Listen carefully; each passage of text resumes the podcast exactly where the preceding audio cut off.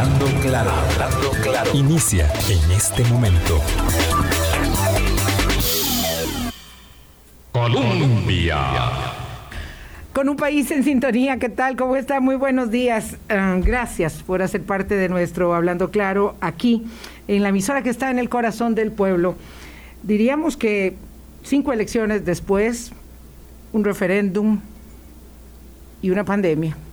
Aquí estamos hablando claro con ustedes desde el primero de febrero del año 2007 y yo, por supuesto, tengo un profundo sentimiento de gratitud eh, para con la vida en general, para con las oportunidades y las posibilidades que el camino que una anda, ¿verdad? Y esto es inevitable verlo en primera persona o hablarlo en primera persona, permiten eh, para mm, construir eh, en una senda u otra. Yo decidí muy, muy chica que iba a ser periodista y por supuesto nunca pensé que iba a estar en un micrófono durante tantos años, acompañada por personas eh, que me han ayudado, me han enseñado y me han redirigido tanto en la vida como las que hoy me acompañan.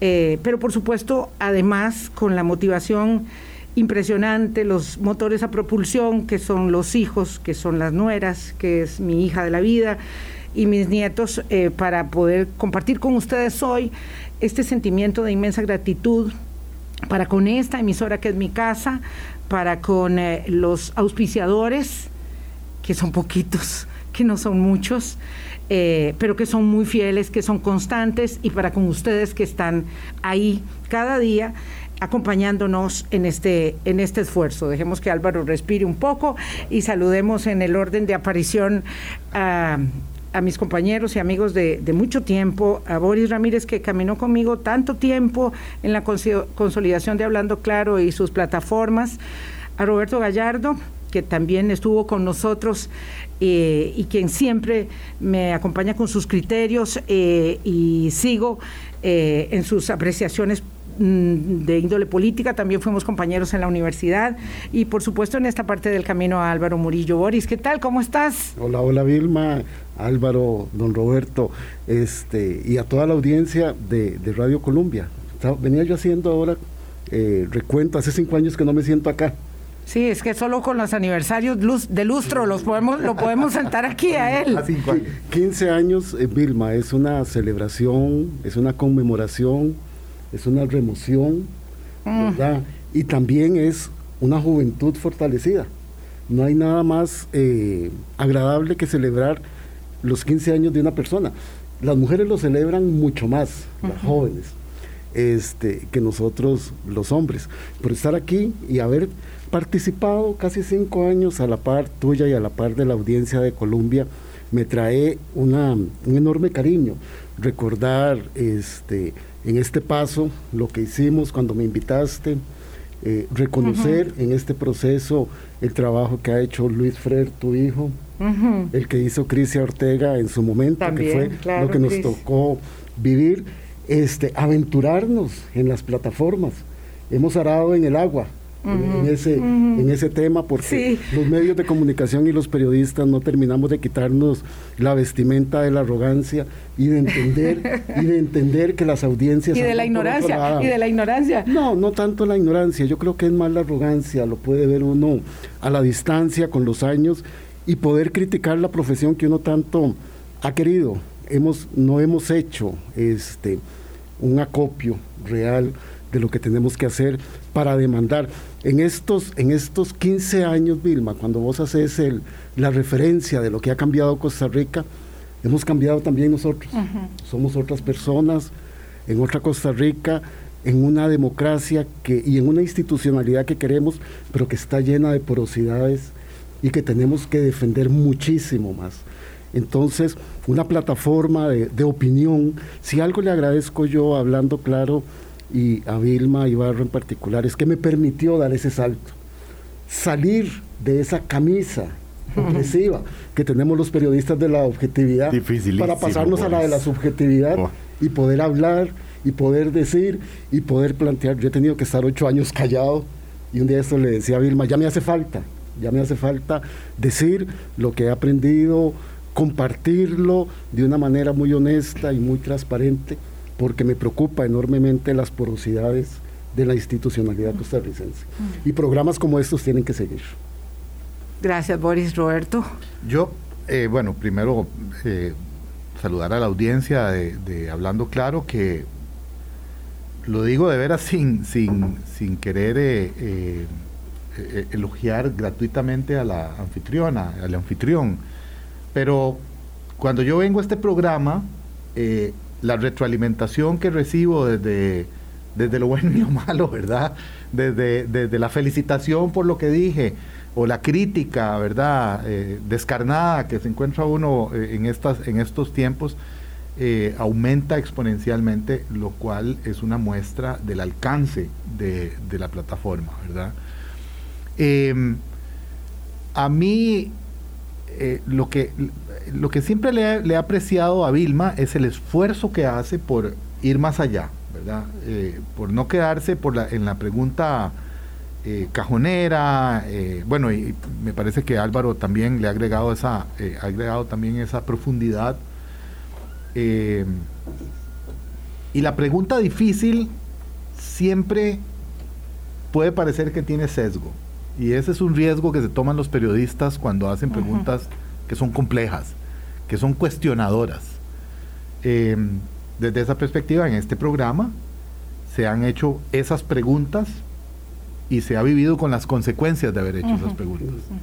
Eh, pero no se han echado para atrás.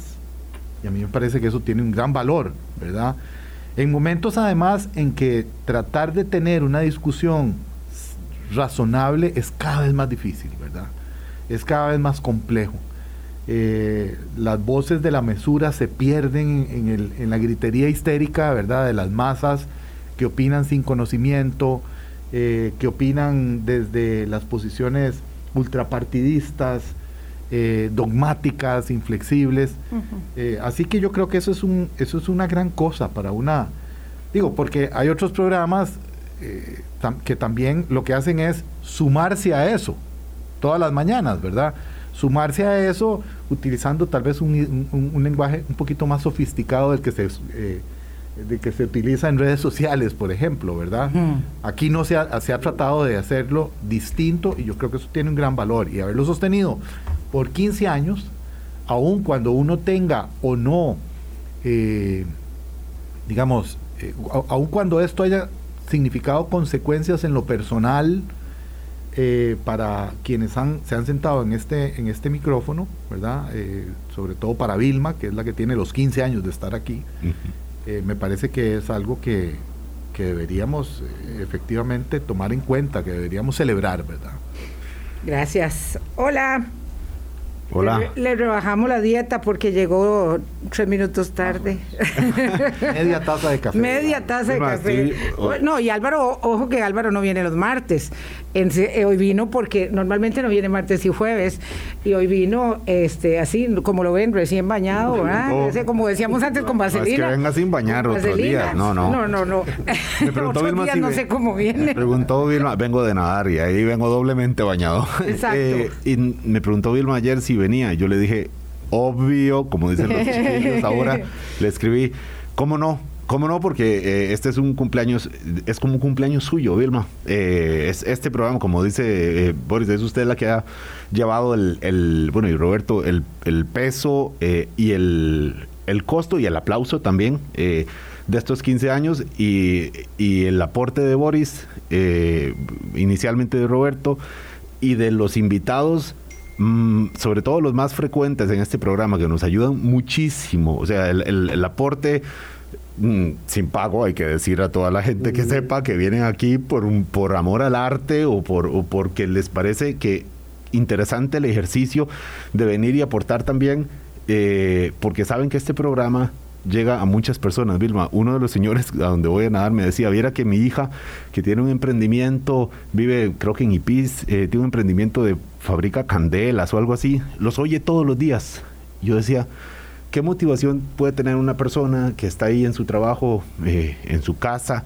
para oír de política, que es un programa, que es un, o sea, esto no es un programa populista ni popular eh, en estos tiempos de además de desgano mm, generalizado con la política. que nos acompañe tanta gente en sus propias circunstancias, en sus apuros, que se baja del carro, que sube, que se queda un par de minutitos más hasta que, hasta, eh, ¿verdad? En el carro hasta que, hasta que llegue el corte o hasta que acabe el programa, o que nos ven en esto, y ahí como lo decía Boris, en esta nueva modalidad ya muchas personas nos ven en el Facebook, nada más, el, radio para ellos no existe, eh, o en la plataforma Spotify eh, también, o en las otras posibilidades SoundCloud que quedan también afuera del país, entonces uno dice, la es inimaginable la cantidad de escenarios en donde nos escuchan, en donde han escuchado este programa, que tiene por supuesto el sello suyo, muchos para pelearse, para discutir, y eso es, es, es, muy bueno, muchos también para, para escuchar y, y, bueno, y construir este país o reconstruir, según lo que bien mencionaba Boris sobre las porosidades institucionales. Quiero, quiero decirles eh, algo ¿verdad? la conversación radiofónica es una conversación íntima con el micrófono abierto. Eso es, eso, eso pasa con la entrevista eh, y con el espacio que tenemos. Pero quiero entonces compartir algo que es muy significativo para mí hoy. Eh, yo soy empleada de esta emisora, empleada de la planilla de Radio Colombia. Eh, haber tenido la oportunidad de venir a hacer Hablando Claro, lo que me pertenece es el nombre, eh, pero ser empleada de Colombia eh, me ha dado una enorme eh, independencia, que es lo que yo valoro más en el ejercicio de este trabajo y que mucha gente no sabe. pero bueno, ser empleada de la emisora de verdad es algo que va más allá de lo que yo pude haber imaginado para esta fase de mi carrera. Eh, no solamente porque tengo un, patrono eh, muy bueno, muy bueno, eh, y espero tener la lealtad y la entereza para siempre así defenderlo cuando me vaya, cuando me vaya. porque además quiero a Colombia con el corazón. Aquí yo empecé mi carrera, después yo me fui y volví, pero tengo 15 años de ser nuevamente empleada de esta emisora. y la semana pasada recibí la notificación de mi pensión, eh, que yo ya había, eh, digamos, podido haber optado antes, pero que yo quería esperarme eh, para cumplir 63 años, que ya casi voy a cumplir. Entonces la semana pasada ya tuve esta notificación de la pensión y bueno, tengo el privilegio de poder trabajar en una emisora que me permite seguir colaborando con, ella en una condición distinta, algo cambia respecto de lo que le rebajan a uno y tal, pero bueno, ya tengo esta, esta pensión, que este es un paso que, que yo me esperé para dar ahora, ya eh, cerca de los 63, porque uno intenta ser congruente, aunque que tenga muchas debilidades y falencias, intenta ser congruente. Entonces yo quería esperarme ya para, para estar cerquita de los 63. Eh, y entonces quería contarles eso. Mucha gente no sabe. Y cuando hablan de cómo uno se mantiene y cómo obtiene las pautas y qué tipo de negociaciones tú diga quién le paga. que está haciendo, diga quién le paga. este, bueno, eh, me paga Colombia y me hace sentir muy orgullosa tener esta condición de, empleada asalariada eh, de, esta gran casa. Eh, mucha gente me ha preguntado que por qué vamos a cerrar, que para dónde vamos, porque hay un rótulo que dice que se vende ahí afuera, pero no, no se vende la emisora, es el terreno. nosotros nos vamos a trasladar aquí cerquita, en cualquier momento nos pasan de casa, eh, pero bueno, es el terreno lo que está en venta. Colombia, Colombia permanecerá eh, muchos, muchos años más después de que Hablando Claro haya cerrado este, eh, sus audiciones eh, y por supuesto en el corazón de la gente. Quería contarles eso. No, David, felicidades con envidia. felicidades con envidia. Yo soy de, las personas que empezó a trabajar muy joven saliendo del colegio, este, siempre amparado por, por la educación pública, por la seguridad pública y con dolor tengo que aceptar la determinación que tomó la Junta Directiva de la Caja Costarricense del Seguro Social y tener que esperarme ah, hasta sí. la corrida a 65 años. Hasta los 65 años, a pesar de que ya eh, este, la, esta semana cumplo 41 años de trabajo. De cotizar. Y de cotizarle, y le seguiré cotizando a la caja hasta el último día. Hasta los 65, claro, claro. Que tengo que hacerlo. ¿Por qué, eh, Vilma? Este, y para ser muy claros, de cuando yo estuve en la presidencia de la República me decían que yo te pasaba contratos multimillonarios de publicidad. sí, y me qué imagino risa. que en algún momento. Y Roberto, también. Yo me emocionaba, yo me emocionaba, yo decía, bueno, algo, algo toca, Sí, sí, algo sí. cae aquí. No, no. Roberto desde el gobierno de Laura. Boris desde el gobierno de Luis Guillermo. Sí, y Yo no nunca- sé dónde dejaron ese plato. Yo no sé dónde Nunca está. llegó. Bueno, ahí están en las listas de la distribución que se hacía de los exiguos presupuestos. Es que hay mucha fantasía. de Hay las mucha, personas sí. En Mucha teoría cosas. conspirativa. Sí, de yo manejaba un presupuesto de 300 millones de colones, el cual el 80% era para Montón. salarios. El 80% era para salarios, don Roberto, y el resto era para, para informar. Este, y si algo, y si algo agradece uno este, en la democracia costarricense, es el periodismo. Pero en el periodismo hay mucha tela que cortar. en el ejercicio también. periodístico tenemos mucha tela que cortar. Yo me acuerdo cuando yo empecé aquí a venir con Vilma, el temor que tenía uno de señalar las incorrecciones de otros colegas y de otros medios. Este, pero eso es tan necesario, eso es tan necesario en esta cabina y muchas veces que tuve que pasar esa puerta acompañando a Vilma. Yo no he sido empleado de Colombia, este, sí tuve mis programas en las emisoras colegas de Monumental y Radio Reloj. Yo he sido un colaborador de Vilma, un colaborador de Vilma que venía que venía ante su petición de venir. Me recuerdo que Igual que Roberto. Sí, Igualito. Yo, yo tomé la decisión allá en Playa Colorada, Sí, en Montezuma, en que es uno de Montezuma. los lugares más maravillosos que tiene Costa Rica. Y dije yo, Es que vieran cómo le rogué. O sea, yo siempre andaba detrás de él. Fue terrible. O sea, Y ahí viendo, viendo el mar dije yo, pero ¿por qué diantres no voy a ir a expresar mis opiniones? Y en esta cabina aprendí, aprendí a asumir mis posiciones de la defensa de un Estado social y solidario, de la denuncia de una serie de, funcionarios y funcionarias que hacen mal sus cosas. En, esta, en estas paredes también asumí mi responsabilidad de, apo- de apoyar el aborto, de apoyar el matrimonio civil igualitario, de apoyar la eutanasia. ¿verdad? Y eso, y eso todas las posiciones que nos han todas costado las caro. posiciones que nos han costado. Y ahí seguiré, seguiré luchando por esas cosas en las que uno cree, porque uno, antes que periodista, es un ser humano. Claro.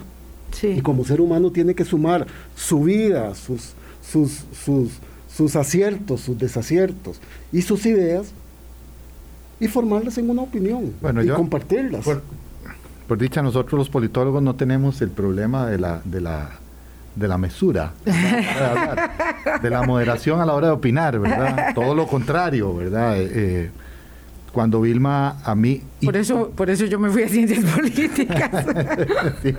Eh, yo no estaba consciente, Vilma, tengo que confesarte, yo no estaba consciente que tan tempranamente me había integrado yo al programa. Yo no sé por qué, ahora viendo para atrás, sí, yo estuve en las primeras fases de este programa acompañándote, pero en las primeras fases, porque en octubre del 2017 yo me fui para el gobierno. Sí. Eh, no sé por qué yo tenía... Bueno, yo, digamos, tenía 10 años este, cuando vos te fuiste, porque había empezado el, el 1 de febrero de 2007. eh, y claro, eh, vos viniste en, en esa fase que es como la fase intermedia, digamos. Este, y claro, y ahí, bueno, se lo llevó doña Laura.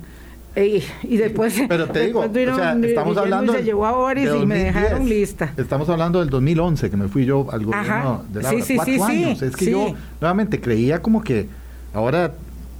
Sí, en el 2011. En retrospectiva, ¿verdad? Yo digo, pucha, a mí me hubieran preguntado en seco y yo habría dicho, no, oh, no, hablando claro, empezó en los 90 sé por qué tengo, tenía esa, esa, esa impresión. Roberto, es que eso pasa, yo creo que en general, digamos, ya habla- ab- abriendo lente a la cuestión política, eh, tenemos una, una memoria, como además con- estamos hiperinformados, cada, ¿verdad? Cada, cada cinco minutos hay una noticia, entonces ¿cuántas noticias hay en una semana? Pues mm, cientos o miles, y en Ujú. 15 años, para mucha gente eh, cree que 15 años es una vida entera. Bueno, es ese- una vida 15 años, eh, o sea, el TLC uno, sobre todo con poblaciones más jóvenes, digamos, de mi edad, que soy adulto medio eh, a mis 42 años, hacia abajo, les decimos el TLC y es como si le, si, como si a, la- a ustedes, a esta generación, le hablaran, le hablaran, no sé, de los acuerdos de paz, tal vez. Eh, se cree que la vida comenzó hace mucho menos de lo que en realidad, eh, de lo que, de lo que en realidad lleva, llevamos acumulados. Bueno, pero ciertamente el, el TLC es un eh, eh, y Parteaguas. es definitivamente. ¿verdad? Es, es un es probablemente el TLC la última gran reforma que ha tenido el Estado costarricense, Ujú. ¿verdad? Tal vez el Estado es una categoría muy muy muy restringida, ¿verdad? Nuestra forma de convivencia. eh, eh, se tocaron cosas que eran eh, pilares de la, Intocables. de la institucionalidad, el rompimiento del monopolio de las telecomunicaciones, en menos medida el rompimiento del monopolio de seguros, Seguros. ¿verdad?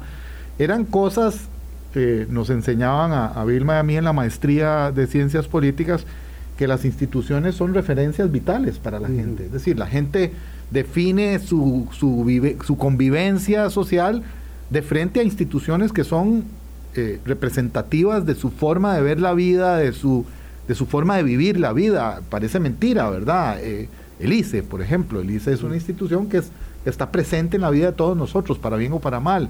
Y teníamos una actitud frente a ella que se rompió en el 2007. Digamos, el 2007 a mí me parece que eh, como, como además como continuación del proceso que se dio en el 2006, que es cuando definitivamente se rompe el bipartidismo, ¿verdad? Donde salta en pedazos el bipartidismo, en la elección del 2006, Así porque es. todavía en la del 2002 eh, teníamos ahí pues el, el tema del aumento del abstencionismo y, y el ascenso de- del Partido de Acción Ciudadana que provocó una segunda ronda en el 2002, etcétera, pero eh, eh, es una década importantísima Sí. para el país, Sí. la década del 2000, eh, 2010. Eh, pasaron cosas cuyas repercusiones seguimos viviendo hasta ahora Ajá. en términos sobre todo de nuestra convivencia. Así es, así es. Yo quiero que, que sigamos con el dedo en el renglón en ese tema. Ah, ¿Cuánto hemos cambiado en estos mm, 22 años? Yo tengo 15 aquí, pero 22 años. eh, realmente ha sido mucho y me encanta que Roberto lo haya puesto de manifiesto en la mesa. Eh, mm, nada más voy a señalar que yo hice Hablando Claro entre el 95 y el 98 también. Esa fue mi primera fase de Hablando Claro en la colega Monumental. Eh, paso por el que también siento enorme, enorme gratitud, eh, particularmente con doña Teresa Chávez. Eh, y eso, y eso me sirvió para, para remontar otros, otros rumbos en la función pública, cuatro años en la Cancillería y cuatro años más en la revisión técnica vehicular, que es una institución, una empresa que también llevo en el corazón, eh, para volver aquí justo en primero de febrero del 2007, cuando sentía que, que, ya estaba lista para, para retomar el micrófono. Eh, tengo que darle las gracias también a Edgar Fonseca y a Alan Arroyo, que me acompañaron en una parte del camino y me hicieron también más liviana la tarea. Eh, gracias también a ellos como colegas y amigos. 823, ya venimos. Hablando claro. Colombia. con un país en sintonía. Ah, quiero agradecerle mu- mucho a, a Gisden Vargas. Dice, tengo 15 años de escuchar su programa. ¡Wow! Eh, y dice que estaba en su segundo mes de embarazo cuando empezó y su hija cumpleaños en, 15 se- eh, en septiembre, que cumple 15 años. Eh, soy ama de casa, no tengo estudios universitarios, pero me encanta saber de la realidad política del país, me encanta tener conocimiento para debatir o para pelear de un tema y su programa me parece realmente entretenido, me gusta mucho todo lo que tiene que ver con política y realidad nacional. La felicito y que Dios le permita seguir con este programa por muchos años más. Por cierto, cuando el programa, cuando pongo el programa, a mi hija, cuando no pongo el programa, mi hija me reclama, porque a ella también le gusta mucho el enfoque. Muchas gracias. Este es un, mensaje, eh, voy a decir que hay, que hay bastantes mensajes, no cientos de miles, hay bastantes, Millones, un puñado millones. de mensajes. Fuera del país. Desde Ucrania y Kazajistán No, no, nos no. escriben también.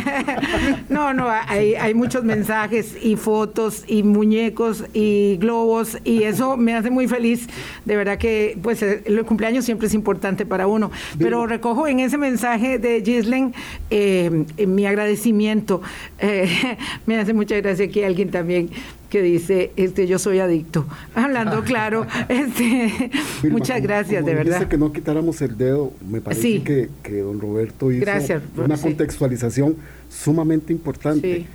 Este, esa década abrió los viejos roperos de Costa Rica. Sí, porque exactamente, vinimos a, a- a- en primero de febrero del 2007, era un momento ya, tengo que decirles, muy fregado para la democracia latinoamericana, porque los noventas habían sido el momento de, digamos, de gloria para, para emergencia de las democracias en América Latina, no la nuestra, sino las demás. Y en 2007 las cosas se empezaban a descomponer en Venezuela. Mm, Hugo Chávez había emergido como el gran presidente anticorrupción de los partidos tradicionales en Venezuela y eh, recuerdo perfectamente que el 31 de enero eh, se habían aprobado en el Congreso venezolano los plenos poderes para eh, Hugo Chávez y ahí empezó, digamos, el camino de la descomposición total de lo que vive hoy, desgraciadamente, Venezuela. Eh, lo recuerdo porque la primera persona que vino aquí, hablando claro, en primero de febrero de 2007 fue el doctor Oscar Arias Sánchez. Se hizo una revoluta tan grande que todas las agencias de noticias estaban reproduciendo mi primer humilde día de hablando claro, este, claro, porque el que había venido a hablar en contra de Hugo Chávez y siempre fue muy eh, enfocado en eso, fue don Oscar. Eh, y entonces la democracia latinoamericana empezaba a padecer, digamos, grandes estentores. Cosa que nosotros pensábamos, y hemos creído siempre, y ahí es donde está la porosidad de la que hablaba Boris, eh, que nos sustraíamos a esas peligrosidades. Pero entonces, del referéndum acá, nos ha pasado tanta agua bajo el puente que yo quiero que sean ustedes los que vayan aderezando ese momento eh, para contar qué ha pasado y cómo hemos cambiado. Vilma, y es que recuerdo, la, la personalidad construida de la identidad costarricense es esa, es escondernos, es obviarnos. No aprovechamos ese parteaguas que fue el referéndum para la aprobación del acuerdo de libre comercio, que por eso fue que yo tomé la decisión de estar en contra, porque nosotros nos decían que íbamos a firmar un tratado y realmente lo que estábamos firmando era un acuerdo. Y eso tenía, en términos de la legalidad, diferentes incidencias. Pero hubo un hecho, los costarricenses hemos acostumbrado a esconder lo que ensucia la construcción de nuestra, de nuestra institucionalidad democrática. El primer informe de la Comisión del Narcotráfico no se tomó con la seriedad. 1989. Tan, es así, tan es así que personajes que fueron mencionados en ese informe siguen en la institucionalidad costarricense como si nada estuviera pasando. no aprovechamos esa enorme posibilidad porque la polarización también lo que nos enfrenta es al otro. Y entonces en esa discusión nosotros no aprovechamos y hemos seguido escondiendo y escondiendo y escondiendo lo que no nos gusta. Y ese ropero que se logró abrir, no le echamos el laizol necesario. Y es hoy donde estamos cosechando una vez más la evidencia de la infiltración del crimen organizado y del narcotráfico en las instituciones, pero también abrió la puerta a una serie de manifestaciones de la ciudadanía que hoy estamos enfrentando, por ejemplo, con los antivacunas, con los creadores de las noticias falsas, con los desestabilizadores del sistema, que se aprovechan de esas porosidades y nos ponen en una situación muy compleja. Entonces, hemos cambiado mucho, ha pasado mucho, pero no hemos hecho los ejercicios de profundidad necesarios. Por eso es que cualquier tema nos vuelve a polarizar, nos vuelve a poner la discusión de que Costa Rica es necesario que ya tenga un Estado laico. Eso nos polariza. Las intenciones que hubo de poder polarizar esta campaña electoral con el tema del aborto, por lo mismo, porque entonces estamos buscando toda la polilla que permanece en nuestro ropero democrático y lo que estamos haciendo es un enorme daño al país. Así. Roberto. Yo creo que nosotros hemos venido construyendo una imagen de nuestro país que no necesariamente se ajusta a la realidad. Y, yo, bueno, aquí yo creo que a los tres se los he manifestado en, diferentes oportunidades. Me, parece que eh, un poco esa construcción de esa imagen simplificada del país, que tiene muchas consecuencias para el ejercicio político, proviene precisamente de cierta forma de ejercer la comunicación, ¿verdad? Eh, de creer que las cosas no pasan porque le falta voluntad a la gente o porque la gente tiene segundas intenciones y no de que este es un, es un país que se ha vuelto eh, complejo, se ha vuelto difícil de gobernar, difícil de mover. Eh, decía la exministra de Transportes, Carla González, que no había ningún tipo de relación entre lo que uno empujaba las cosas y lo que se movían desde puestos de gobierno. Em, la discusión pública, y esto es algo que veníamos advirtiendo algunos desde el 2007 en, en medio del debate del TLC, la discusión pública en este país ha perdido calidad, pero a pasos agigantados, ¿verdad? Es, es difícil encontrar referentes eh, en la discusión eh, que, que, además definan el tono de la discusión, que no sea eh, la fuente mal informada, el opinador, eh, la, la, la, la, incomprensión de la complejidad del Estado, por ejemplo, para hablar de las, carencias, ¿verdad?, de, de, la gestión pública. Y nosotros hemos venido evitando, yo siempre digo que eh, esto no puede ser más que por intercesión de la negrita de Los Ángeles, ¿verdad? Tenemos más o menos cinco elecciones de estar jugando a la ruleta rusa con el discurso populista en este país. Em, y, uno ve que de pronto eh, hay personajes eh, que se encumbran en, las, en los procesos electorales que uno dice, pero ¿cómo es, ¿cómo es posible que esta persona esté en esta posición pese a todo, verdad?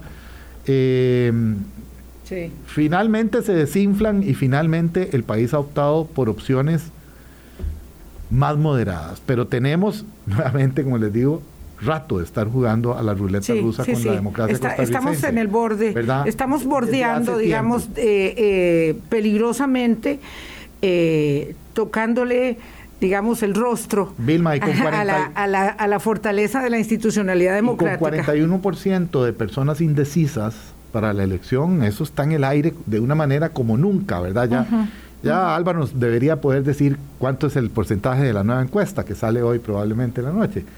Eh, ¿Ya están procesando datos? Pues ya está hecha. Ya está. Insertar sonido de grillos que nos ayuda en controles. Lo que quiero decir, lo que quiero decir es que lo que quiero decir es que es parte de lo mismo, ¿verdad? Eh, hace cuatro años para este momento había 27% de indecisos, ahora hay 41 eh, o había 41.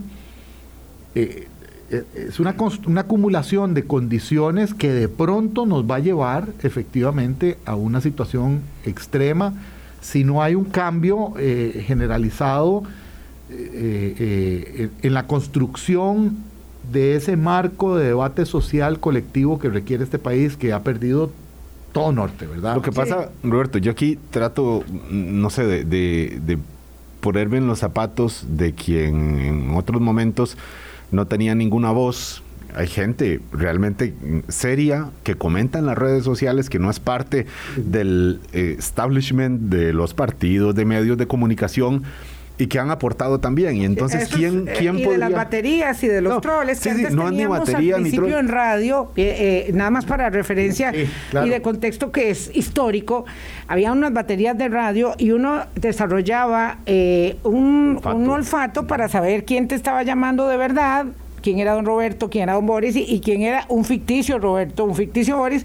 apoyando a tal o cual candidato. Y uno ya sabía que eran baterías pagadas ahora tenemos eh, granjas de troles completas, ¿verdad? no, me digo que al estilo de, de, mm, al Brexit o, de la o de, la elección de Boris Trump, eh, de, Boris Trump, de, Donald Trump. Bueno, es lo mismo, es un personaje. Eh, sí, más o menos. exacto, exacto. Entonces, claro, pero pero está ahí y, de verdad que para para meter el el, el, el bisturí eh, esto hace que la discusión sea muy complicada y el trabajo de los periodistas muy complicado. Iba a decir otra cosa también. Hay gente que, que es genuinamente, que yo aprendo de ellos y, nos enciende luces a los medios de comunicación y uno dice, mira, sí, esto, claro, esto como no lo habíamos visto. O de repente es gente, porque hay gente así de, rara, en el mejor sentido de la palabra, que se lee la gaceta. Y, y de ahí surge un tema periodístico porque alguien lo posteó en las redes sociales. Bueno, así empezó el tema OPAD, que ya podemos discutir cuán, cuánto se dimensionó o no, etcétera. Pero así nació, porque alguien vio la gaceta, lo posteó en las redes sociales, lo recogió un medio de comunicación, y esa es la dinámica que tenemos ahora. Entonces, qué difícil, eh, Roberto, porque usted se ha perdido calidad. no, no puedo evitar recordar la frase de don Beto Cañas de que se había metido la gradería de sola a la política. Bueno, es que entonces que íbamos a seguir manejándola desde los palcos, cuando digo palcos, es el sistema político, los medios, los partidos, los dirigentes. Eso está muy eh, bien. de No, pero, pero organizaciones. eso, está eso muy está- bien. esto es muy Eh, polémico ver, el lo que está diciendo Álvaro. El problema, el problema es eh, las políticas públicas definidas a partir de ese tipo de discusión. Claro, Ese claro. es el problema, Ese, ¿verdad? sí. Si se le pusiera atención a esas personas que de pronto salen con una posición, eh, eh, digamos, mesurada, e inteligente, eh, eh, fundamentada, sobre todo y primero fundamentada, porque aquí hay mucha discusión que se basa en falacias. eh, que Eso sí, todavía- claro. Todavía son increíbles, que todavía persistan, ¿verdad? Que todavía haya gente hablando de que qué barbaridad todos estos diputados que van a salir con su pensión de la Asamblea Ah, sí, Legislativa. qué tontería. Cuando eso tiene 30 años de haberse eliminado, ¿verdad? Por ejemplo, por decir una cosa, ¿verdad? Un ejemplo que no es, que no es absurdo. Pero cuando esa discusión, cuando, cuando la discusión que determina políticas públicas que al final tienen un efecto sobre todos nosotros, se basa en ese tipo de argumentos, estamos, es- es- estamos eh, eh, Mal. jodidos. Estamos mal, ¿verdad? Sí, estamos jodidos. Pero además, con el problema de que muchas veces a, esa, a ese emisor de opinión poco fundamentada, eh, interesada, incluso, de alguna manera, hay medios que les abren el espacio Ahí está, presentándolos claro. como si fueran autoridades. Ahí está el detalle, decía el comediante. Claro. Ese es el, el problema. Ojalá el escenario fuera el primero que pusiste, Álvaro, donde haya una mayor seriedad, donde haya una mayor veeduría ciudadana sobre las instituciones, sobre los presupuestos, Sobre los medios. sobre los medios. Claro. O Sí, eso, eso sería lo ideal. Este, 196 mil mensajes por minuto transcurren en las plataformas sociales en Costa Rica, según unos datos ahora de octubre del año pasado. Claro. Eso es un mare magnum. Entonces, ¿qué hay ahí que sea serio? ¿Qué hay que no sea serio? Pero esto que está apuntando don Roberto es fundamental.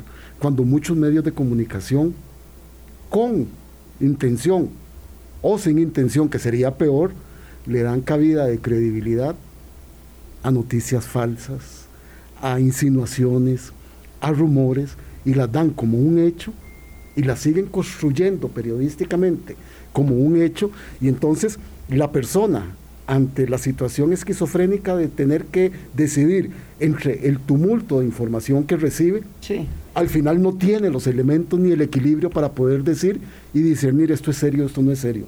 Esto Yo- es como las candidaturas presidenciales ahora, Boris. ¿Te parece muchísimo? Yo, yo he tenido que cortar muchas amistades ahora que personas serias, estudiosas, a las que el Estado costarricense les ha dado educación, salud, ahora son antivacunas. Y les digo yo, bueno, sigan su vida, sigan su vida, adelante, pero a, a- a mí no me estorben, por favor, ¿verdad? Porque entonces, creyendo, creyendo que realmente nos están incorporando chips, que nos están introduciendo elementos metálicos en el cuerpo para podernos controlar, yo cuando fui y tuve la primera dosis de mi vacuna, pasé por el banco, por el cajero del Banco Nacional a ver si era cierto. Y entonces hice un videito donde le Pago pasé a estas contacto. personas y les dije, pasé por el cajero y no es cierto que los 5 mil dólares de Bill Gates están depositados en mi cuenta. Ni el chip, nada. Nada. Nada. Este, sí, en realidad yo, yo quiero seguir la discusión por ese lado.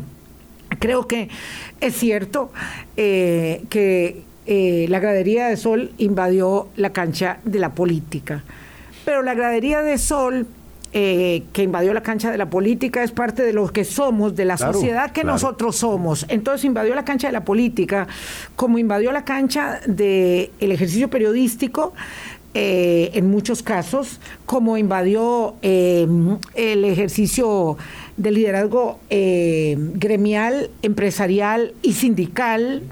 Es decir, eh, porque una de las cosas es que es muy fácil tirarle a la política y a lo político, ¿verdad? Eh, incluso los que entran a la política, es el caso, bueno, es que tendremos mucho que analizar después de la elección y los invito para el ejercicio, eh, lo que ha pasado con el tema de la irrupción del proyecto populista de Pilar Cisneros en la política, es para analizarlo seriamente, seriamente, porque uno, eh, este, digamos, cuando lo reflexiona, y Roberto eh, lo, lo- habrá eh, trabajado mucho y lo estará trabajando, este tema es un tema muy, muy grueso. Es cuando vamos bordeando esos límites, cuando yo soy la banderada en contra de la clase política y del sistema. Y luego y luego me enarbolo. Vilma. Este, y esos casos los hemos vivido en América Latina y los estamos ya viviendo acá. No me toré, no me toré porque yo tengo prohibición constitucional. Don Roberto que conteste. Adelante. Roberto que, conteste. Pero bueno, pero son temas que hay que, que, hay que abordar, son muy gruesos. Eh, yo siempre, eh, bueno, envidio mucho el ejercicio, eh, por ejemplo, del periodismo en España, donde las cosas se dicen como son y por su nombre, y el debate es súper fuerte y vigoroso. Aquí nos insultamos mucho y debatimos realmente poco, Así es, así ¿verdad? Nos insultamos mucho y debatimos poco, eh, pero vamos a tener que, que, que, digamos, encarar eso con la honestidad profesional que requiere para poder irnos de, de, eh, quitando de encima ciertos, ciertos pruritos que nos impiden hablar claro sobre ciertos temas. Ese para señalar solo uno. Esta campaña después de la primera ronda y de la segunda, por supuesto, nos dará muchas cosas que analizar, muchos temas que hablar. Eh, pero yo quisiera seguir, como digo, eh, con el dedo en el reglón después de la pausa. Muchas gracias a todas las personas que nos escriben en nuestras plataformas, aquí en la plataforma de Columbia también y en mi, en mi eh, propio celular. Gracias, ya venimos, 842. Hablando claro. Colombia. Con un país en sintonía, pues para que vean, como me dice aquí una oyente, no es de Kazajistán, pero sí de Medellín, Colombia. Y aquí tengo eh, otra amiga Qué que belleza. dice que vive. Oh, alguien le dice, yo escuché el programa con Don Oscar Arias, imagínense, hace 15 años. Eh, y hay alguien que dice, vivo en eh, Inglaterra hace cinco años. Eh, gracias también a usted y escucho el programa, está estudiando allá. Por eso Eh, insisto, Vilma, la cantidad de, de escenarios que no nos podemos imaginarnos aquí en esta cabina de ¿cuántos? 6 por 5, de unos 30 metros cuadrados. Eh, en que la que nos escuchan eh, es, es, es mágico. A veces, Sí. in- por dicha, uno no se da cuenta porque seguro se Sí, trabaría. probablemente no- no se tendría trabaría. pues, Sí. se Sí, Yo tengo un más. problema existencial, bueno, debo tener algunos, varios, pero te- eh, ir a votar el domingo es uno serio. Este, pero tengo uno en particular. Yo les contaba eh, a ustedes, para el 2007, al contrario de Boris, yo estaba a favor del TLC. Y entonces yo dije que me parecía un ejercicio de honestidad profesional decir que iba a hacer yo, ¿verdad? Craso error. Como me manifesté a favor del TLC, casi me matan. Es decir, no tienen idea, la, es que la forma en que me insultaban, la forma en que me degradaban, era una cosa terrible, ¿verdad? Porque había tenido el valor de decir por, eh, por qué iba a votar yo en el referéndum. Eh, luego, por supuesto, cuando vino el fallo de, de la opinión consultiva de la Corte Interamericana de Derechos Humanos, pues por supuesto que yo brincaba en una pata, porque además yo había sido abiertamente defensora de derechos humanos siempre, LGTB y todo lo demás. Bueno, ahí ya yo era de lesbiana para abajo. Este, cosa que, pues, que tampoco me, me- me desvela en absoluto, ¿verdad? Lo que quiero decir es, nada más con esto, es que nunca olvidaré en esta cabina la entrevista que tuvimos con el cura Gerardi. Qué Fue- barbaridad, qué Sí, sí. absoluta intromisión O Vitorino Girardi en la de- vida de Tilarán. personal del Señor. Y, y al final nosotros le dijimos, es muy temprano para echarse unos traguitos, padre, porque venía bien encendido. no, no, ha habido eh, entrevistas así, de verdad, en el top, en el top ten. po- La de Pilar Cisneros. La- dos de Pilar, cuéntela, dos de. Pilar Cisneros, este, la del cura, Sí. una de Otto Guevara, o sea, ha habido entrevistas así memorables, terribles. Y de aquella cosa Hay que escribir terrible. ese libro, Sí, no, y de, y de aquel, de aquel ser humano terrible de Cosevi, que ahí está, puesto. Funcionario. Bueno, es que no, no, no, eh, no, no, no, no, no, de, de de- del CONAVI. Del- Ah, no, bueno, el del. COSEBI, El el de licencias, sí. Y el del CONAVI que nos terminó demandando, corrupto, Sí. corrupto, Bart, que nos, que, nos, que nos terminó demandando y que es el único juicio que, que yo he tenido en, en mi carrera. Ya voy a decir, El, el por apellido 40 lo pueden años buscar casi. en el, en el caso Cochinilla. Ahí está. Eh, sí, en el caso Cochinilla, este nos demandó a Boris y a mí y a Radio Colombia, además le quería sacar hasta el modo de andar porque la plata era obviamente a Colombia que se la quería sacar. Este y, y bueno, ganamos el juicio Boris y yo, eso fue muy emocionante. Eh, Con mucho susto. con con mucho susto porque no habíamos estado parados en un estrado judicial y entonces eso a uno le da cierta canillera porque no sabe por dónde va la cosa, pero ganamos el juicio contundentemente. La verdad es que este esa fue parte de nuestra experiencia, pero bueno, lo que yo quería decir Pero Vilma, por eso te digo lo de las porosidades, perdona. Porque la propia institucionalidad costarricense, ganamos ese juicio, se comprobó, fue destituido del CONAVI y repuesto por las autoridades judiciales en el puesto lo- sí. y ahora investigado por las autoridades judiciales Otra por el vez. caso Cochinilla. Sí, y lo trataron de votar y no pudieron. Eh, es decir, a veces, como decía desde Guillermo Constella, lo recuerdo bien que fue ministro de Obras Públicas, ¿verdad? Que era imposible luchar contra el servicio civil. eh, pero bueno, pero eh, Bart fue muchos años después, entonces tampoco pudo Carlos Segnini eh, despedirlo como, como pretendía. En fin, pero eso es eh, parte del variopinto escenario que, paisajístico que vivimos siempre. El tema es que yo dije que iba a, a favor del TLC y, eso fue terrible. Y luego con la opinión consultiva de la Corte vino más. Eh, por supuesto que esto no son cosas aisladas. Moisés Naim eh, habla de cómo se atacan eh, los mensajeros. Evidentemente, en las democracias latinoamericanas estamos viviendo esto y en otras también, no solo en ellas. Ah, ¿Cómo se atacan los mensajeros?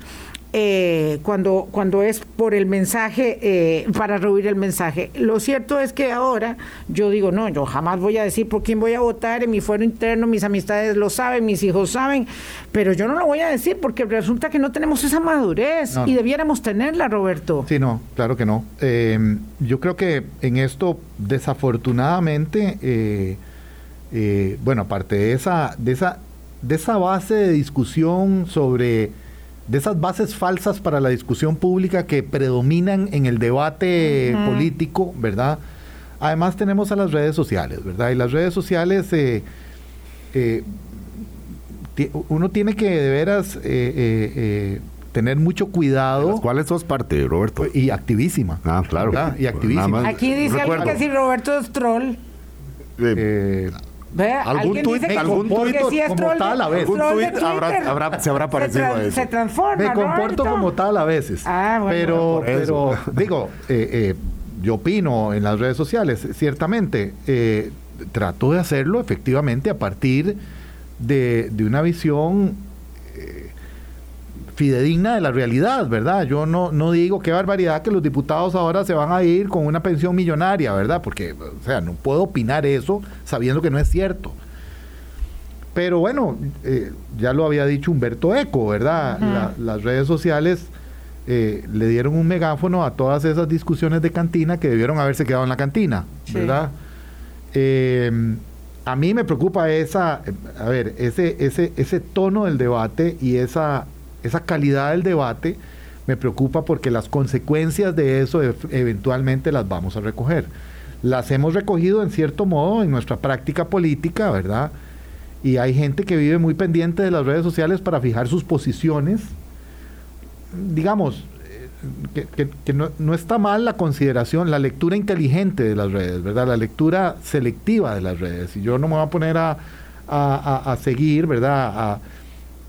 A, a- a- personas que me atacan a mí, por ejemplo, en redes sociales que se metieron en la red en enero del 2022 y tiene un seguidor.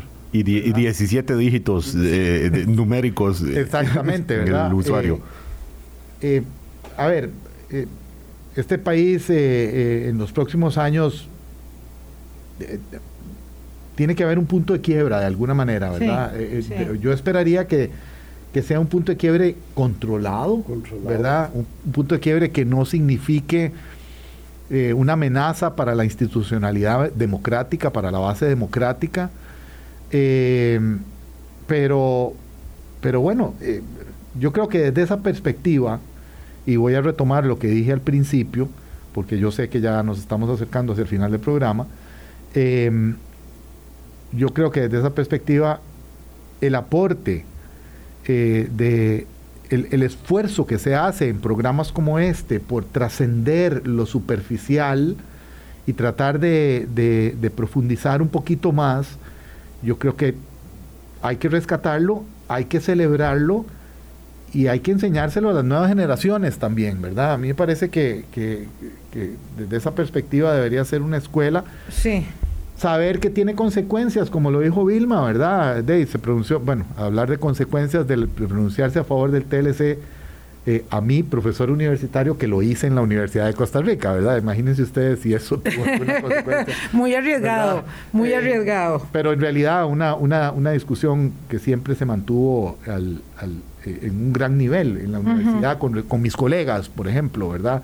Recuerdo un debate que tuvimos el 3 de octubre, cuatro días antes, Alberto Cortés y yo, eh, eh, que que una gran no. anticipación, ¿verdad? Una gran anticipación de- del debate, ¿verdad? Y, y la gente yo creo que salió un poco decepcionada porque Alberto y yo dedicamos eh, gran parte del debate a, a- a- a utilizar sarcasmos el uno con el, con el otro, ¿verdad? Eh, pero en todo caso, lo que quiero decir es que, nuevamente, eh, a mí me parece que es de celebrar eh, los 15 años de este programa. Ojalá que, lo, que, se, que siga 15 más o más Oh, todavía. no, oh, no. Eh, aún con la, con la amenaza de pensión que nos acaba de decir eh, eh, Vilma. Eh, y, y ojalá que de veras podamos ir retomando poco a poco el nivel de la discusión pública en este país. El país vale la pena, hay que, hay que eh, hacer ese esfuerzo, ¿verdad? Es difícil, es complicado, es, es verdad, eh, tiene, eh, ti- tiene que ponérsele trabajo, pero, pero yo creo Pero que se puede hacer. No, y hay que hacerlo, ¿verdad? Porque además, don Roberto, a mí me gustaría nada más como para terminar mi participación, es poner en perspectiva, no, no sé en qué condiciones don Alberto Cañas dijo lo de la gradería de sol. Este, no, sé- si habrá sido en, en un acto reflexivo de lo que estaba pasando en ese momento en la Asamblea Legislativa. No creo que lo haya O querido- impetuoso, o producto de su carácter, eh, sí, claro, explosivo. O, o incluso hasta peyorativo. Exacto. Incluso hasta Sí, peyorativo. sí, sí, Pero- no, pero- claro, lo dijo peyorativamente, es un la, hecho. La gradería de Sol, Vilma, así rapiditamente, ¿verdad? a mí me ha permitido en el paso que di en la función pública encontrar a tanta gente que no puede pagar el palco en el estadio, que, que son los que estarían en la gradería. que vale Sol, la pena. Con un pensamiento, con una criticidad, con una exigencia de sus necesidades Sí. tan valiosas que los que están en palco no la tienen. Eso es. Sí, es cierto. Igual, igual Que desde las cumplan muchos años más. Muchas gracias, de verdad, gracias a Roberto y Boris y Álvaro. De verdad, eh, gracias por tanto.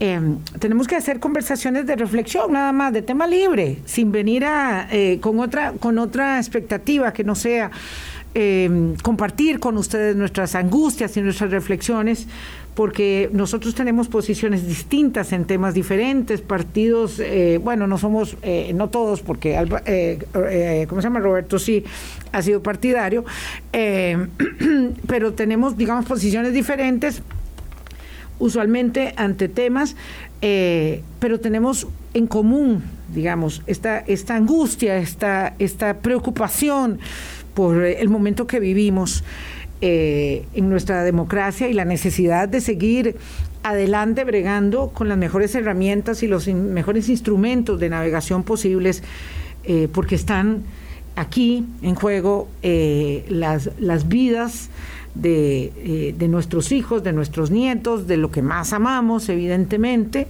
y, y bueno, y de nuestra, y de nuestra El vejez. primer pasito, el último, el- el- el- la última cosa que quiero decir, el primer pasito lo podemos dar el domingo, hay que ir a votar, no dejemos eh, la decisión de algo que es tan importante para todos nosotros. El domingo no vamos a elegir presidente, pero sí vamos a elegir la Asamblea Legislativa. Así es. Y yo creo que es importante Hoy. que lo vayamos a hacer con mucho... Con. Dificilísimo eso. Bueno, muchas gracias, de verdad, compañeros. Pásenla muy bien. Vilma, no quiero despedirme sin decirle muchísimas gracias. Gracias. Aprendo muchísimo acá con usted y con los invitados y con las críticas de los oyentes. Nos Gracias, vamos. gracias Javi Marrero, gracias a toda la gente que nos acompaña cada día, gracias a ustedes, chao. Opinión y autocrítica con Vilma Ibarra. Hablando claro, hablando claro.